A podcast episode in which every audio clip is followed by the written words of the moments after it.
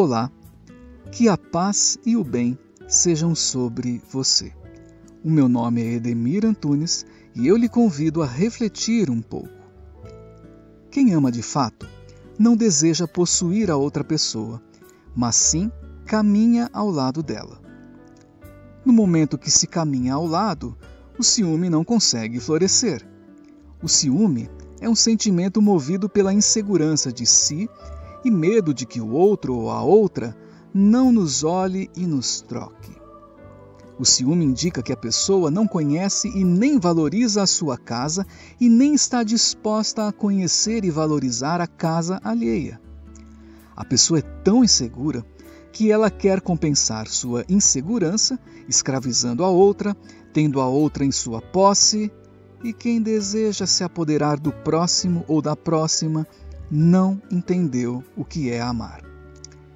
É necessário conhecer um pouco de si para depois se dispor a andar com a outra pessoa.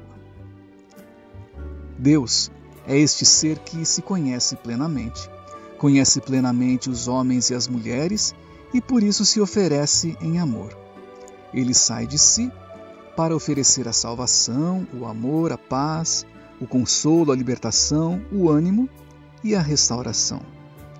Por isso que o ensinamento completo diz o seguinte: Amarás, pois, o Senhor teu Deus de todo o teu coração, de toda a tua alma, de todo o teu entendimento, de toda a tua força, e amarás o teu próximo como a ti mesmo, e amarás a tua próxima como a ti mesma. Quando nós nos amamos, nós estamos cientes que na nossa casa estão presentes histórias, valores, projetos, desejos, qualidades, gostos, defeitos, aptidões, medos e pontos de vista. O mesmo se dá na vida daquela e daquele a quem nos propomos amar.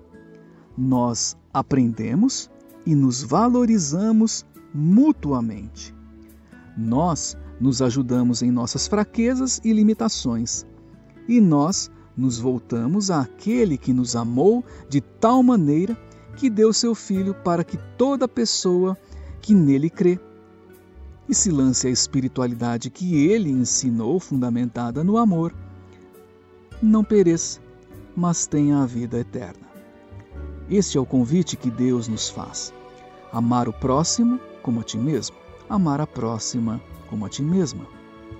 À medida que formos experimentando este amor, as relações interpessoais mudam e as relações que temos com a natureza, com as cidades e com o campo também mudam, porque começamos a viver a lógica do amor conforme Jesus Cristo. Um viva ao amor, viva o amor. Mas, antes de exercitar isso, ouça o poema Voar Sem Asa, de Mário Quintana. Amar é mudar a alma de casa, é ter no outro nosso pensamento. Amar é ter coração que abrasa, amar é ter na vida um acalento.